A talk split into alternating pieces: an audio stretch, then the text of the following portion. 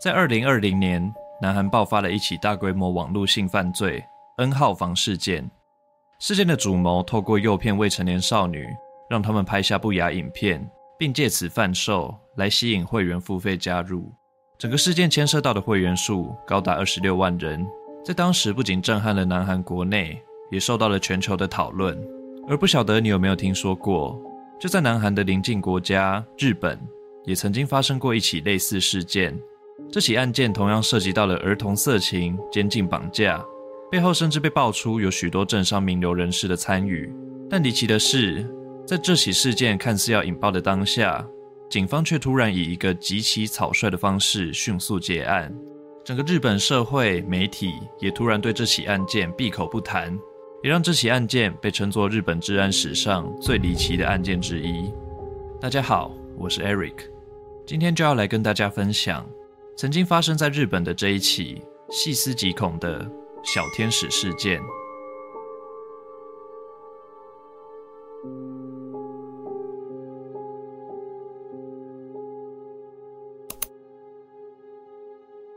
让我们将时间倒回到二零零三年七月十七日的日本东京，赤坂的街道上人来人往，但是平静的街道上却出现了一名神色慌张的少女。他拔腿狂奔，冲入了街上的花店中求助，声称自己遭到监禁并逃了出来，屋内还有其他同伴在等待救援。于是花店店员立刻拨通了报警电话，向警方报案。警方获报后立刻赶到现场。先是将少女安置好后，前往那间少女宣称还有人被监禁在里面的公寓套房。公寓的位置就在附近，房间位在最顶层的十一楼。警方在敲门过后没有得到回应，再三警告后，决定破门而入。然而，接下来他们却看到了一幅诡异的画面。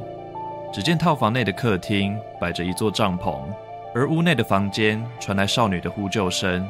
将他们带出并确认身份后，确定加上在花店呼救的少女，剩下的三名女孩也都出现在了失踪名单上，而她们的年龄都刚好是小学六年级。客厅的帐篷内倒卧着一名男子，也是这起绑架案的幕后黑手。他已经没有了呼吸心跳，一旁放着燃烧完毕的炭炉，死亡时间大约为十几个小时前。根据调查。这名男子名叫吉里红太郎，在案发的当下，他还带有组织卖淫罪的记录，正处于缓刑期间。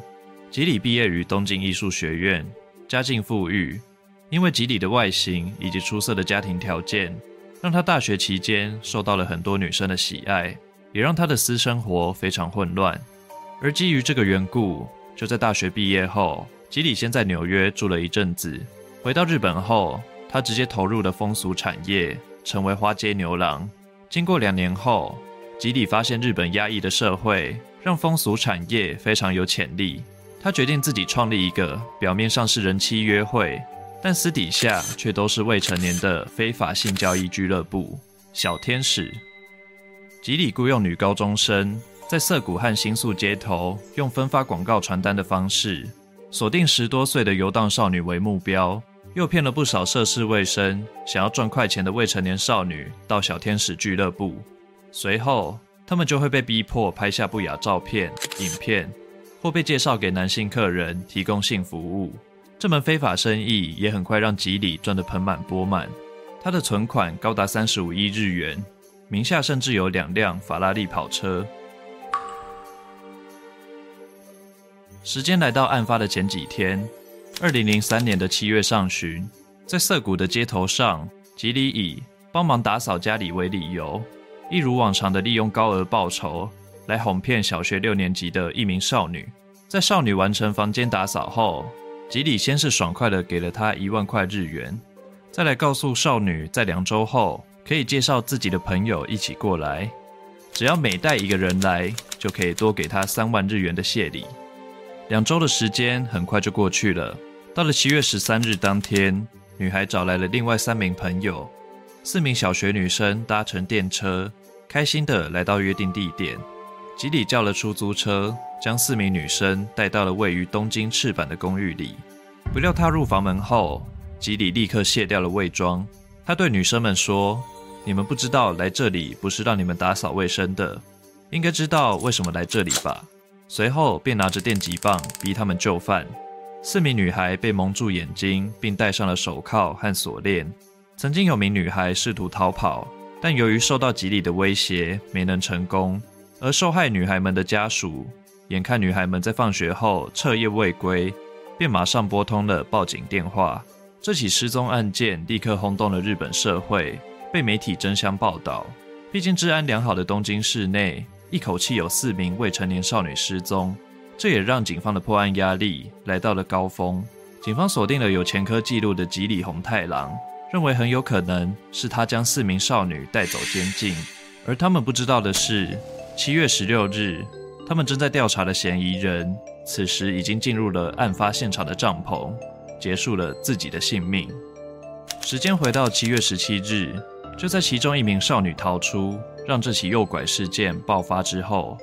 被发现沉尸在帐篷内的吉里，留下了许多谜团。随后，警方也从吉里真正的住处，位在埼玉县的公寓中，查获了一千多个非法录影带和一个两千人的客户名单。而搜查人员不小心向在场的媒体泄露了，在客户名单中记载有许多律师、医师以及许多政商名流的人物。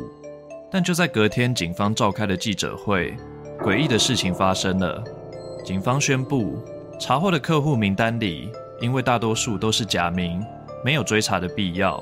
加上吉里已经自杀，所以最终警方也没有采取下一步的动作，就让整起案件被草草结案。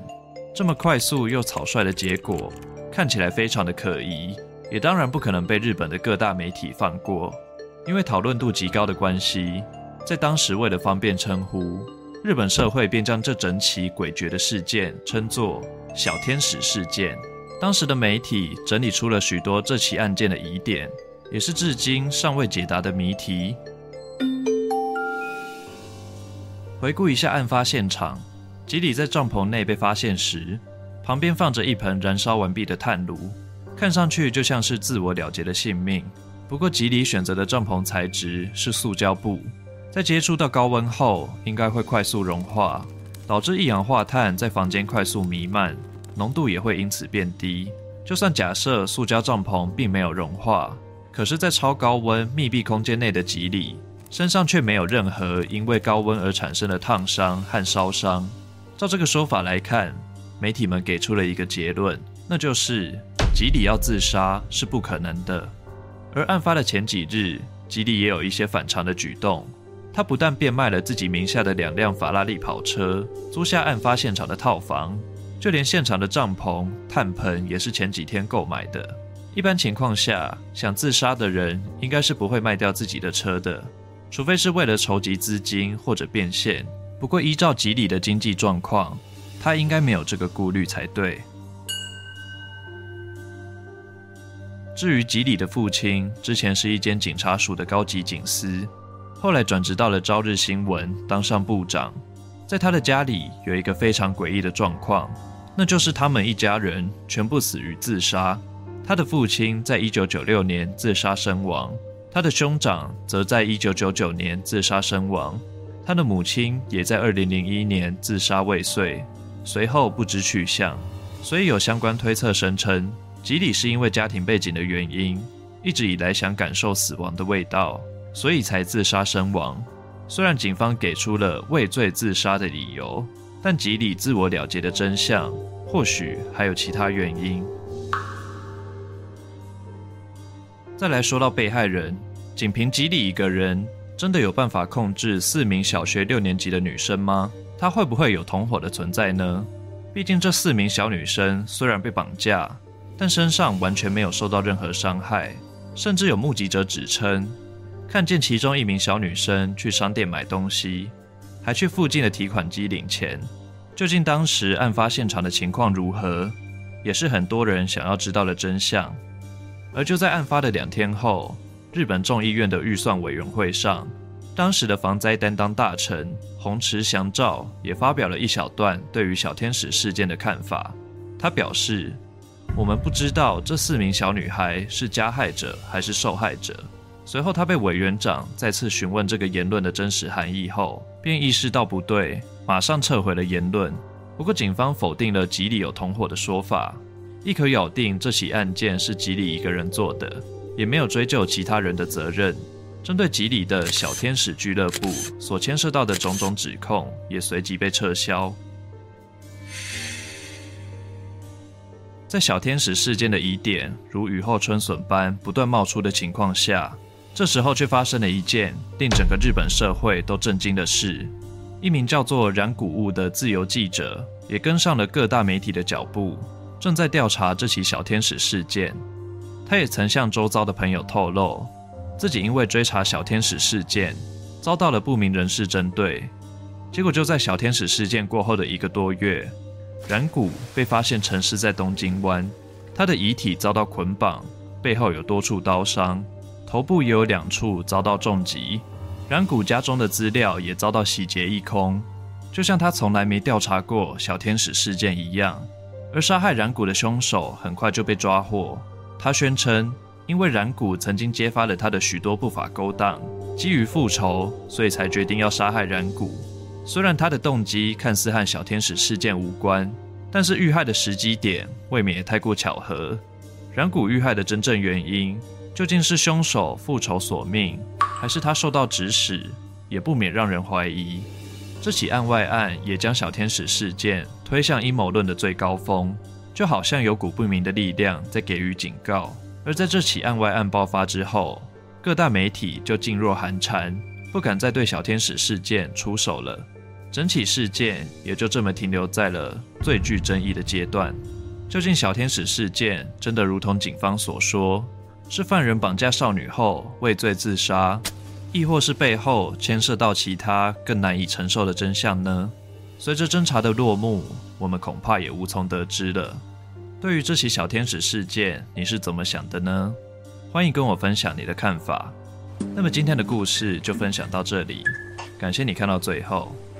如果你喜欢这类型的影片，别忘了订阅下水道先生的频道。我是 Eric，我们下次见喽，拜拜。